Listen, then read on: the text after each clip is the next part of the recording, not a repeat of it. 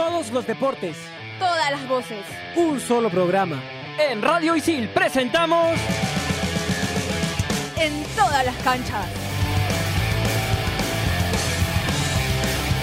Hola, hola, ¿cómo están? Bienvenidos a En todas las canchas, un programa de eh, Radio Isil. Hoy estamos como todas las semanas eh, con toda la información nacional e internacional del deporte. Fer, ¿cómo estás? Eh, bienvenido. Ojalá, ¿cómo estás? Bien, aquí listo para poder empezar un nuevo programa de En todas las canchas. Así es, y la semana pasada finalizó el Rally Dakar y tenemos como invitado a José Ignacio Cornejo, es piloto chileno que quedó en séptimo lugar en la clasificación en eh, categoría motos. ¿Cómo estás, José Ignacio? Buenos días.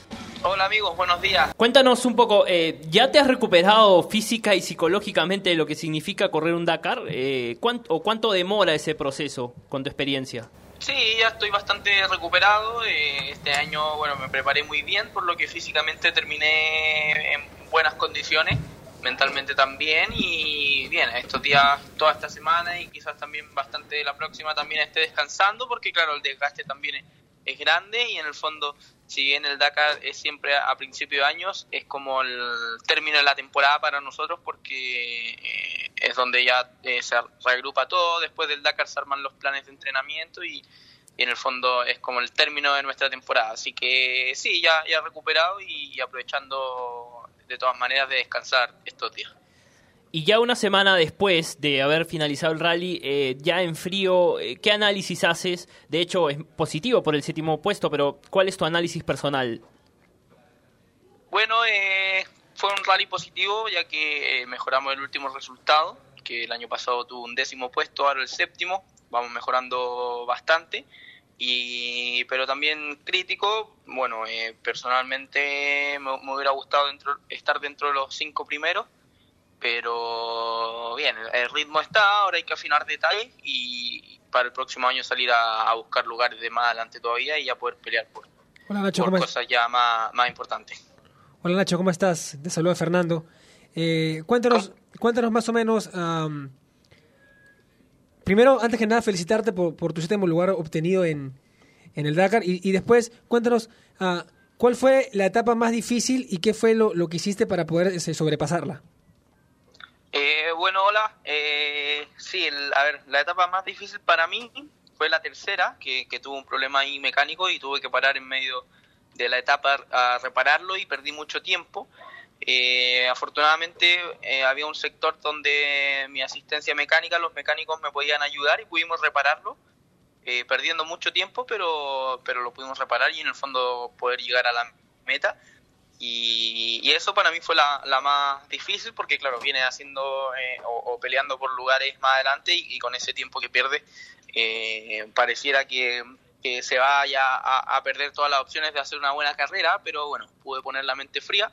Era recién la tercera etapa de 10, así que calmar la mente, lo, las emociones y en el fondo salir a recuperar terreno a lo largo de toda la carrera, porque todo ese tiempo no se puede recuperar en un día, sino que hay con, con el pasar de, varias etapas, así que pudimos hacerlo y, y, eso me deja contento, pero también hubieron otras etapas, eh, bueno, bastante largas, el día que íbamos de Marcona a Arequipa fue, fue muy intenso, largo, llegamos eh, tarde al, al, próximo campamento.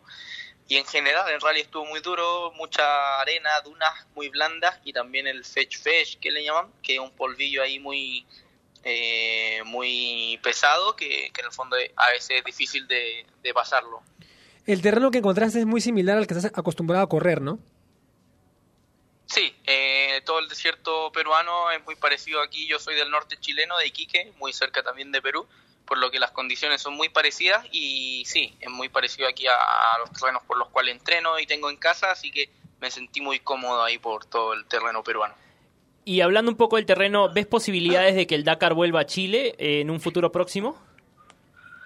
Hay rumores, eh, se ha dicho que ya hay, negociaciones entre la, la, organización y el gobierno chileno y bueno, para mí sería muy bueno, eh, uno de mis sueños correr el Dakar en, en casa, aún no me, no me toca la oportunidad, eh, pero bueno, ya se escapa de mis manos, así que por mi parte no me queda más que entrenar duro, prepararme lo mejor posible y, y salir a dar lo mejor de mí por donde sea que pase la carrera. ¿Este fue tu, tu primer Dakar?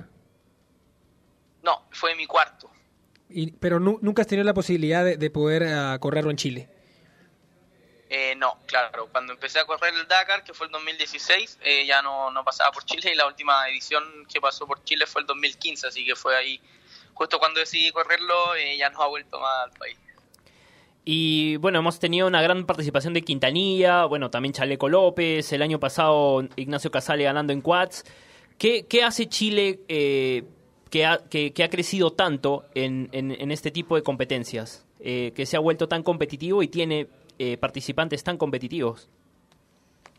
Sí, bueno, a nivel sudamericano creo que uno de los primeros sudamericanos en, correr la prueba o ya en destacar en, lugares altos fue Carlos de Gabardo y de cierta forma eh, todos seguimos ahí sus pasos, luego lo hizo Chaleco que logró cosas muy importantes. Y como tú lo dices ahora está Pablo Quintanilla que es uno de los estandartes a nivel mundial, eh, Casale que hizo lo suyo en los quads, ahora se cambió de categoría pero eh, ya, ya también escribió un poquito ahí la historia llevándose la victoria dos veces y, y bueno, por mi parte también me gustaría representar bien ahí a, a- a mi gente lo mejor posible y no sé qué, qué será lo que lo que hace que, que hayan varios chilenos ya ahí dando que hablar. Yo creo que quizás las condiciones, eh, en el fondo eh, tenemos mucho desierto y, y las condiciones que tenemos aquí para entrenar son muy buenas, así que eso debe ser un poco lo que, lo que nos catapulta a, a ser tan competitivos. Y, y también algo que se, que se ve cada Dakar eh, en la categoría de motos es cuándo va a acabar el reinado de KTM, ¿no? Sí, la verdad que, bueno, el objetivo de mi equipo es ganar el Dakar. Eh, tenemos ahí varios pilotos que estamos trabajando duro para Tú- poder darle ese perdón que te al- interrumpa. Tú fuiste el, el- el mejor rankeado de, de tu, de tu equipo, ¿verdad? Sí, este año sí. Y bueno, eh, están intentando ya desde varios años. Yo estoy eh, recién el año pasado y este año con, con este esta escudería, así que ya lo vienen intentando desde hace varios años. No es fácil, KTM es un equipo fuerte, pero eh, cada vez se ve más cerca eh, la, la posibilidad y, y en el fondo de que se den las cosas y, y podamos eh, ganar el Dakar para el equipo y en el fondo que alguien pueda arrebatarle la victoria a KTM. El próximo año vas a continuar con el equipo Honda. Sí, sí, estoy con ellos fijo hasta el 2021, así que me quedan eh, dos temporadas completas junto a ellos. ¿Y qué se viene ahora para todo el equipo de Honda en general y también para ti en particular, no? Bueno, estamos esperando la confirmación del calendario de carreras, pero lo más probable es que estemos presentes en todo el Mundial de Rally, que parte son cuatro carreras durante el año y comienza a fines de marzo. Así que estamos a la espera de, de la confirmación de eso, pero yo, eh, yo pienso que ese será nuestro calendario eh, para este año y obviamente todo esto como preparación para el Dakar 2020. De todas maneras, la, la motivación o, o- o la meta es poder superar este séptimo lugar que, que has obt- obtenido en, este, en esta edición del, del Dakar, ¿no? Sí, claro, el próximo año la idea es salir a, a mejorar el resultado. Eh, sé que, que lo puedo hacer, voy a trabajar duro para eso y bien, siempre hay que, que buscar mejorar y seguir superándose a uno mismo. Estamos conversando con José Ignacio Cornejo, él es piloto chileno, eh, quedó séptimo en el Rally Dakar en la categoría motos. Eh, José Ignacio, para, para conocerte un poco más, ¿cómo, ¿cómo te iniciaste en las motos? ¿Cómo ha sido tu, tu carrera en estos años? Bueno, mi papá tiene un taller de motos eh, mecánico y, y también corría en su tiempo. Eh, mi hermano también tiene ahora una tienda que vende equipamientos, repuestos, etcétera. Entonces crecí ahí en, medio de las motos, de las, las tuercas y todo viene ahí por, por la pasión familiar. Así que eh, creo que era de esperarse que, en algún momento empezáramos a, andar y a competir en moto con mi hermano. Y así fue y bueno, se fueron dando las cosas, creciendo a poco. eh, primero a nivel local, después a nivel nacional y, y poco a poco ya pasando al plano internacional hasta llegar hoy hasta donde estamos. Así que todo viene ahí por la familia. ¿Es normal eh, o, o es algo, digamos, eh, en su mayoría que eh, el, el tema de las motos, el gusto por las motos se herede, ¿verdad? Eh, he visto muchas familias de, de gente motera. Sí, es, es bastante normal en, en el ambiente de las competencias. es un deporte que, que también es muy familiar, siempre, bueno, no, no en todos los casos, pero la mayoría eh, siempre está ahí toda la familia apoyando, pendiente de los resultados. Y sí, en mi caso al menos es algo muy familiar. Ahora tuve a toda mi familia ahí siguiéndome toda la carrera en, en el Dakar Así que siempre muy apegado y agradecido de ello. ¿Cuán importante ha sido el papel de tu papá dentro de tu carrera, no como, como corredor de, de motos? Bueno, mucho. Él eh, es alguien que entiende mucho sobre las carreras de los rally, eh, tiene mucha experiencia y también en un principio, bueno, toda la, ayuda que conseguíamos, ya que no siempre teníamos los recursos, eh, salía por gestión de él, con amigos de él que, que nos, nos ayudaban económicamente para poder salir a competir y, en el fondo le debo mucho de, de lo que soy a, a él.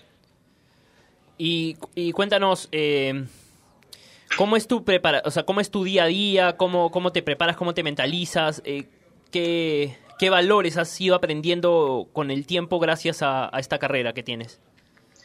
Bueno, eh, trabajo con todo un equipo multidisciplinario, preparador físico, con quien normalmente trabajamos cinco días a la semana, eh, a veces doble eh, jornada de entrenamiento, dependiendo de la semana, eh, con psicólogo deportivo para reforzar la concentración, controlar y manejar la ansiedad y toda la presión ahí en las carreras.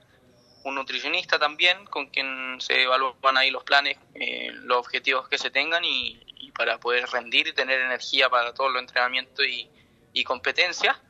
Y obviamente, claro, lo más importante, entrenar ahí sobre la moto eh, todas las semanas, ah, obviamente respetando los periodos de descanso después de, de, las competencias más importantes. Pero es todo un trabajo, o sea, de los siete días a la semana hay semanas que se trabajan los siete días, entonces es todo un sacrificio y, y un compromiso que, que, cada integrante de este equipo que te nombraba eh, está haciendo, así que es un trabajo muy completo que hay que hacer. O sea, te dedicas a eso full time, todo el tiempo. Todo el tiempo, sí. Perfecto. ¿Y, y, y has, has podido, si has, si has visto, imagino, la, la foto que, que, ha recorrido el mundo, la tuya subiendo la duna es, eh, ¿verdad? Sí, sí, muy bonita la foto. Un fotógrafo francés pudo captar ese momento, así que, no, un bonito recuerdo. ¿Ya la, ya la colgaste en tu sala todavía? Todavía no estamos ahí viendo para conseguirla ya en alta calidad y, y, y, y hacer algo bonito con la foto. ¿Consideras que este ha sido tu mayor logro o tienes otros por ahí que, que, que le da ma mayor valor? Hasta ahora creo que este es mi mejor resultado. El séptimo puesto en el Dakar es muy importante. En 2016 consiguió un título mundial junior de rally y cross country, pero creo que este séptimo lugar en el Dakar tiene más, más importancia y, y, hasta ahora mi mejor resultado. Pero sé que, que, aún puedo mejorarlo mucho, así que eso me deja ahí con, con un poco de, de motivación y de hambre de seguir avanzando. ¿Y estás segura tu participación en el próximo Dakar, sea donde sea?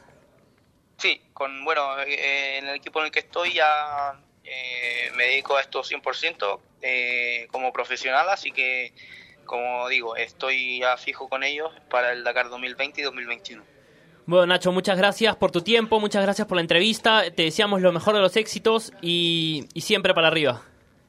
Muchas gracias, saludos a todos allá y a todos los amigos de Perú que siempre que, que estamos por allá nos tratan muy bien.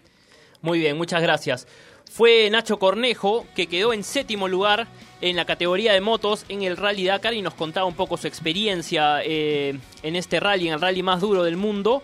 Fue el segundo mejor latinoamericano, eh, segundo mejor chileno también, porque Pablo Quintanilla quedó en el cuarto lugar, Fer. Pero se, eh, en sus redes sociales expresadas aún su molestia, ¿no? Esa espinita que le quedó, a, a, pesar de haber quedado en el séptimo lugar, tenía esa espinita porque sentía que podía dar más y eso es lo que nos aclaraba también en la entrevista, ¿no? Así es, eh, sí, pero eh, bueno, el Dakar al final es un, es un rally muy, muy complicado. Eh, mira lo que le pasó a Quintanilla, su compatriota, que por, estaba segundo lugar, estaba obteniendo el podio y por querer luchar el primer lugar, querer lucharle el primer lugar a Toby Price, no, no tuvo precauciones en bajar una duna, la quiso hacer muy rápida y terminó volcándose y salió del podio, quedó en cuarto lugar. Sí, claro, pero bueno, ah, más allá de, la molestia de Nacho, igual lo considera como como su mejor logro eh, en, toda su carrera, ¿no? Dice que, que, corre desde el año 2016, así que yo creo que aún tiene para más y, su objetivo va a estar bien claro en poder superar el séptimo puesto que, obtuvo en este Dakar, ¿no? Recordémosle a la gente que eh, Toby Price fue el ganador en la categoría de motos y en la más importante que es la de autos, Nasser Alatilla eh, consiguió su tercer título en Dakar. El segundo lugar fue para Nani Roma y Sebastián Lev que para mí era el máximo candidato, eh, no la chunté esta vez, eh, terminó en tercer lugar. Vamos a ir a una pausa y vamos a volver con mucha más información aquí en todas las canchas. Recuerden que nos pueden escuchar en Spotify. Somos alumnos de periodismo deportivo de ISIL.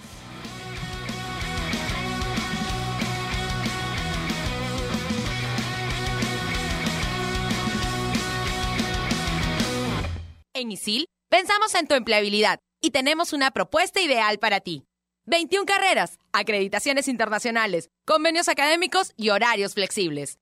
Cuotas desde 590 soles. Estudia en ISIL y aprende haciendo. Estudia animación 3D en ISIL, la única carrera en el país avalada por Studio Art de Hollywood. Estudia en ISIL y aprende haciendo.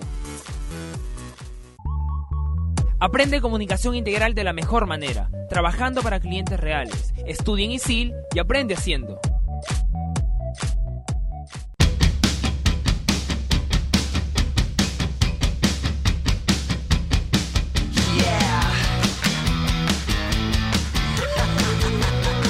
Volvemos en, en todas las canchas y eh, solo quería recordar que hace dos meses el presidente del IPD renunció y hasta hoy, hasta el día de hoy, en un año tan importante para el deporte peruano, no se anuncia a su, a su reemplazo.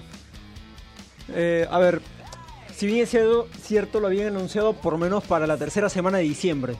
Tercera semana de diciembre. Un mes. Ya estamos prácticamente, ya hemos terminado enero. Casi febrero, sí. Ahora, si no me equivoco, eh, eh, dentro de una semana va a haber una reunión entre los directivos de IPD, dirigentes de IPD, con Daniel Alfaro, que es el ministro de Educación, para poder decidir finalmente quién va a ser el presidente del IPD. Hasta el momento, hasta el momento hay una encargada. Hay una encargada. No recuerdo, Susana Córdoba. Claro, Susana Córdoba. Hay una encargada, pero no es que ella sea la presidenta. Es en realidad el puesto que tenía Víctor Preciado Claro. antes de renunciar. Era, eh, porque bueno, Víctor Preciado nunca era- fue oficializado como Claro, porque presidente IPD. Preciado era un vicepresidente Claro. y pasó a ser un presidente interino. Interino. Interino. Ella también lo es. Claro, ahora, pero no es algo oficial, no es un cargo oficial. Entonces, em, por lo en- menos en- una semana tendrían que decidirlo. Y en un año quizás nada. el año más importante de la historia del deporte peruano, porque la cantidad de eventos deportivos que tenemos este año es impresionante y que no se preocupe, digamos, el Ministerio de Educación en nombrar o tener como prioridad nombrar a un nuevo encargado del IPD, me parece eh, algo de dejadez ahí. Y habría que preguntarse por qué tanta demora. Porque lo anunciaron en un comunicado la tercera semana de diciembre. Mira cuándo estamos, enero ya acabó. Un mes por eso te digo. Enero ya acabó, ha pasado un mes. Ha pasado un mes. Y si tomamos como referencia. la- Preciado la renunció en renuncia- noviembre, dos Claro, meses. Claro, a eso voy. Y si tomamos como otra referencia, por ejemplo, del señor Oscar Fernández, porque Preciado nunca fue un presidente oficial. Entonces no tenemos un presidente desde hace cuánto, dos meses, tres meses por lo menos que ha renunciado el señor Fernández. Entonces. Fernández renunció en algo agosto. Claro, en por lo menos. Más, sí. ya ya como Entonces, seis meses. un poco más. Es un montón. Entonces un poco más. Entonces habría que ver ese tema, ¿no? Chicos, ¿cómo están? En realidad, disculpen la, la tardanza, pero aquí estamos. Y sobre el tema de lo que están conversando, creo yo en lo particular que es bastante importante tocarlo, porque si bien es cierto, cuando conversamos con el señor Víctor Preciado, él tenía ya una cronología de trabajo para poder realizar si es que se quedaba. Entonces, lo que yo no llego a entender es por qué siempre tienen que cortar procesos o tienen que cortar ideas que tiene una persona a cargo, porque no debió ser presidente, porque renunció, porque hubieran cosas malas. Entonces, si el señor renunció por cosas que ya entonces, ¿por qué no cogen eh, ya un presidente o el que sigue para poder tomar un proceso que hasta el día de hoy no lo hay? Siempre cortan. Así es, pero dadas las circunstancias, eh, esperemos que ahora sí eh, el Ministerio de Educación se ponga las pilas y que nombre a un jefe del IPD. Lo que se esté realizando esta semana en Lima eh, es que se han juntado los comités olímpicos nacionales de América, de los 41 países que van a formar parte de los Juegos Panamericanos, y están viendo eh, temas de avances, temas de eh, algunos acuerdos que se van a lograr para eh, la realización de los Juegos Panamericanos que recordemos se van a realizar a partir del 26 de julio en la capital de nuestro país. Sí, Vamos, sí, Sí, sí, sí. A ver, sobre, sobre ese tema, ayer se reunieron eh, Muñoz, el, presidente, el, el alcalde, alcalde de Lima. junto con varios directivos de, no solamente de aquí del Perú, Newhouse estuvo, por ejemplo, estuvo también Neven de Illich otros países, estuvo. claro, Sí. Nevin, Nevin Illich, el presidente de Panama Sport, eh, también estuvieron varios directivos de otros países que integran Copal. Entonces, eso lo han desarrollado, si no me equivoco, en el Swiss Hotel, Sí. puede ser, sí. eh, y han estado coordinando, ya había una reunión, pero no había mucha información estrictamente de lo que ha sucedido, ni siquiera lo que han hablado, así que habría que ver Eh, ese ¿sabe- tema, ¿no?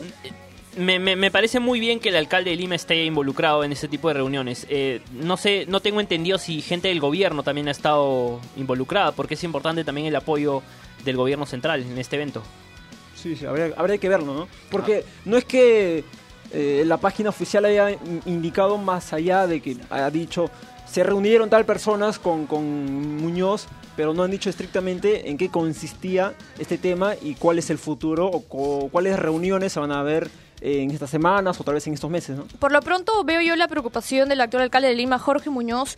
Él desde, el- como, desde que tomó la, la alcaldía dijo, lo primero que dijo fue vamos por los Panamericanos Lima 2019 y creo que ya estando él ya es bastante importante sabiendo que puede comprometer también al gobierno y puede comprometer a otras autoridades porque sabemos que tiene bastante importancia y bastante atención en este evento tan importante a nivel nacional. Así es, y es importante que no solo lo diga, sino también lo demuestre con sus actos, como lo ha empezado a hacer el alcalde en esta reunión. Vamos a hablar un poco de squash. Eh, Diego Elías lamentablemente cayó en cuartos de final, Fer, Sí, cayó ante el número uno del mundo, el egipcio Mohamed El Shorbai. pero dio pelea. Sí, dio pelea, perdió 3 a 2. Había ganado 1-0 el primer set, se puso en ventaja. Es más, se puso en ventaja dos veces en el partido. El primer set lo ganó Diego, el segundo lo ganó el egipcio. Se vuel- vuelve a ganar Diego el tercero, se pone 2 a 1. Pero lamentablemente luego termina siendo eliminado. ¿no? Y dio pelea Diego contra el número uno del mundo. Y vuelvo a repetir, e- Egipto es una potencia en el squash. ¿no? Dentro de los- del, del top 10 hay unos 4 egipcios por lo menos en, en ese top. Así es. Eh, ¿en, qué puesto, ¿En qué puesto terminó Diego Elías el año pasado? En el puesto 11, me 11, parece, ¿no? 11, 11.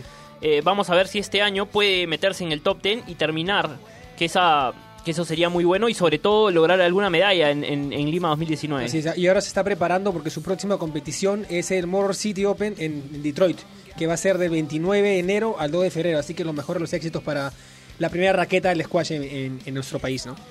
Bueno, vamos a hablar también y contarles que este fin de semana se realizó el Campeonato Nacional de Cross Country en Concepción, Huancayo, siendo la primera competencia organizada por la Federación Peruana de Atletismo en el 2019. Participaron 310 deportistas y la campeona nacional en damas fue la atleta cusqueña Rina Juro de la Liga de Huanchac con un tiempo de 39 minutos 46 segundos. En la rama masculina, Omar Ramos fue el ganador representante de la Liga de Platería de Puno con un tiempo de 33 minutos y 47 segundos. Eh, es importante estas pruebas de fondo porque eh, van a conocer no solo a, a campeones, sino también a nuevos valores que pueden ser parte de futuras selecciones peruanas de atletismo y también participar en eventos, eh, digamos, sudamericanos, panamericanos y, por qué no, olímpicos. Recordar también que Rina Juro fue medalla de oro en los Juegos de Cochabamba en Bolivia y ya tiene su clasificación en los próximos Juegos Panamericanos Lima 2019. Buen apunte ese. El golfista peruano Luis Fernando Barco fue el mejor sudamericano ubicado, eh, eh, logrando perdón, el tercer puesto del Latin American Amateur Championship 2019 realizado en República Dominicana. También recordar que la Federación Peruana de Remo ya, ya dio a conocer a, la- a los deportistas que nos van a representar en, en Lima 2019. Tenemos a Álvaro Torres, Gonzalo del Solar, Ángel Sosa, Gianfranco Colmenares, Camila Valle, las, me- las mellizas Alessia y Valera Palacios y Chantal Segarra. ¿Y la sede para cuándo? ¿La construcción? Bueno, Pero, pero lo tienes que decir cantando, Alberto. ¿La sede para cuándo? Bueno, Me recordar que, que hasta ahora, hasta ahora, eh, la competencia de remo se va a disputar en la albúfera medio mundo que queda en Guacho, ¿no? En Huacho. Hasta ahora. No, no, no, no sabemos si se va a dar un cambio. Pero los ¿no? estudios técnicos indican de que la albúfera, el- la laguna, el lago La que está ahí, tienen que eh, hacer un, un- un hueco, una profundidad para que pueda ser oficial, un- Claro. una, una pista oficial de remo. Sí. La No, profundidad no muy tiene poca. suficiente profundidad para que se desarrolle la competencia. Sí. Estamos... Y otro, y otro tema que tendrían que solucionar es el tema de la seguridad, ¿no? Claro, también. Sí. Recuerda que ahí los as- asaltaron al equipo de natación, de, de remo, perdón, De del remo. regatas en, en julio. Sí. Y Estamos- asaltaron también, no mucho con el caso, pero saltaron a, a un eh, co- piloto del Dakar mexicano también. Y bueno, gracias a las acciones de policía le devolvieron sus cosas, pero siempre pasa estas cosas, ¿no? Y creo que es también no solamente la seguridad, sino también el tema del tráfico. Y como repitiendo las palabras de, Miguel Portanoval, dice que Lima debe, este evento debe comportarse a la altura de un evento importante. Estamos 23 de enero y cuando se indicó de que la cancha de remo iba a desarrollarse en Huacho, fue por lo menos el año pasado, mediados de noviembre, inicios de diciembre. Ha pasado dos meses, no se inició nada. Porque se tiene que iniciar licitación primero, para que puedan encargar a la constructora de poder iniciar las obras. Primero la licitación, después iniciar la construcción, posteriormente poder regularizar las obras. Después aumentar la seguridad. Y finalmente, Escúchame, y el tránsito, el tráfico. y finalmente La, esperar, la carretera. esperar que las La obras carretera. Pero más- la- esperar que la obra esté lista antes de los Panamericanos. Porque hay como cuatro o cinco obras que van a ser finalizadas en septiembre, cuando los Panamericanos ya hayan pasado un mes antes. Bueno, igual de la misma manera hemos conversado con Patrick Espejo, que es el asesor del Comité Olímpico, y se están trabajando en la actualidad a tres turnos en todas sus sedes porque hay un plazo para presentarlos, si no es fines de febrero estaría dándose ya para marzo que tienen una fecha límite. Así es. Y eh, da- más allá de eso, eh, recordemos, ya lo dijimos la, el programa pasado, que el golf y eh, el tenis también cambiaron de sede. Entonces esperemos que no siga pasando esto. Esperemos que ya las sedes estén definidas, los escenarios están bien avanzados. Eh, eso da un poco de tranquilidad, pero sí hay ciertas disciplinas que están sufriendo de alguna manera eh, por el tema de la localía, por el tema de, digamos, hay cosas ajenas a la organización que están haciendo que eh, las sedes tenga que cambiar o que aún estén entredicho dónde se van a disputar las disciplinas. El mismo Remo, ¿no? Ya sufrió como tres cambios, si no me parece, si no me equivoco. Incluso se habló que se iba a llevar hasta Piura.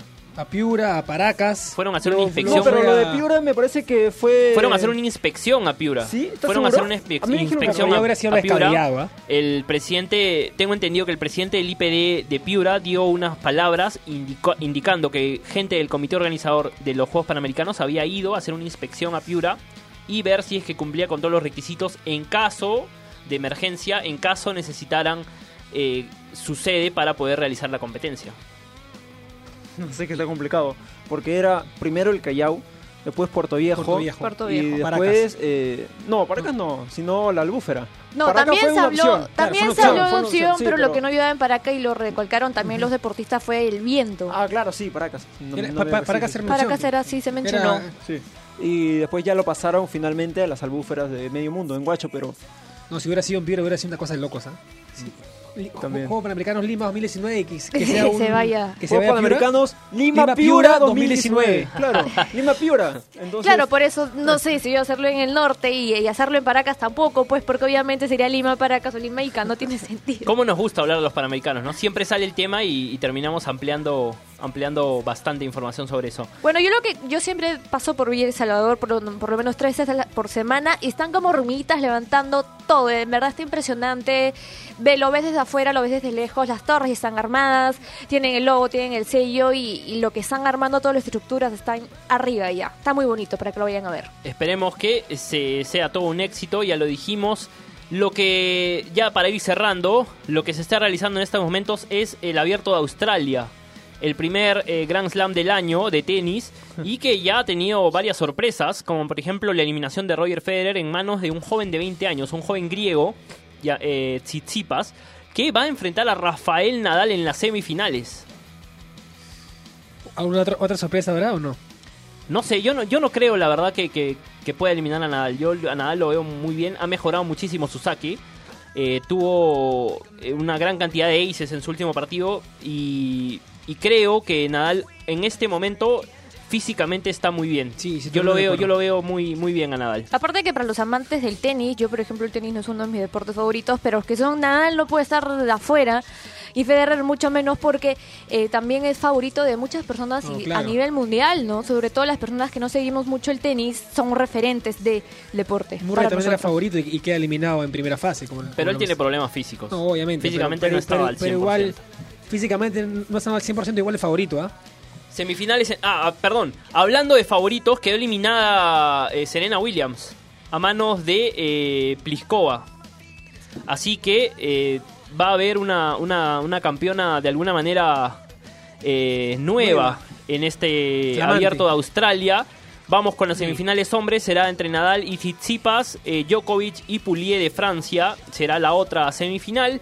En mujeres, Vitova versus Collins y Pliskova versus Osaka, que ya supo llevarse el Open de los Estados Unidos. Recordemos, sorprendiendo también a Serena Williams, que jugaba en condición de local en ese Grand Slam.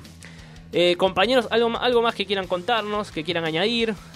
Eh, muy bien, lo guardamos entonces para la próxima semana. Recuerden que este programa lo pueden escuchar en Spotify cuando quieran, en el podcast de Radio Isil. Han, eh, han venido sin ganas de hablar hoy, compañeros, ¿ah? No debe ser el sol, sobre todo Albertito. No, tú. No. No, Fernando. No. O, yo o no. Oscar. Nos estamos reencontrando la próxima semana. Muchas gracias. Esto fue en todas las canchas.